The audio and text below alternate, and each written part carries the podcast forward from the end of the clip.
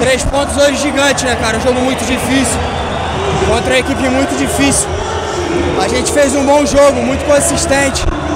A gente tomou. Eles tiveram poucas chances de gols. Acredito que, que se teve alguém que merecedor do resultado positivo hoje, realmente foi a equipe do Cruzeiro, por tudo que a gente produziu no jogo hoje. É uma vitória muito importante, que nos mantém no G4, que, que dá confiança para o nosso trabalho, mais uma vez, que é importante você trabalhar vencendo, é, principalmente numa semana onde você tem uma decisão pela Copa do Brasil. É, pedir que a, que a torcida, o torcedor, é, nos apoie quinta-feira, a gente precisa muito desse incentivo, né? Do nosso 12 jogador, porque a gente tem uma grande decisão na quinta-feira e a gente vai brigar muito para passar de fase. A gente vem bem no brasileiro, comemorar no vestiário, virar a chave, focar na Copa do Brasil e depois a gente pensa no brasileiro de novo. Pra gente todo jogo é importante, né? A gente tem dito que a gente quer entrar para vencer todos os jogos.